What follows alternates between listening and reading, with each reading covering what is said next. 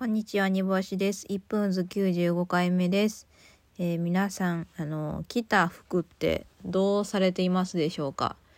あの、夏場やったら T シャツ着て、で、汗かいたので、すぐ家帰ってきたら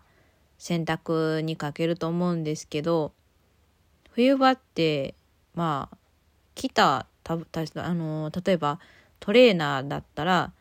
別に汗かいてなかったら洗濯すんのももったいないなみたいなことになったりすると思うんですけどそういう時はそのえーハンガーにかけておいて乾かしたりというか乾燥させたりすると思うんですけどなんかそれもめんどくさくて地べたにまあ部屋の地べたに置いたりもするんですね。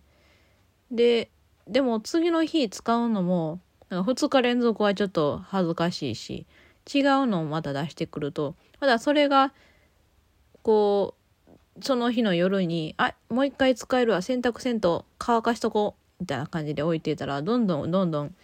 部屋に服が山積みになるんですね。その山積みが、えー上京してから部屋に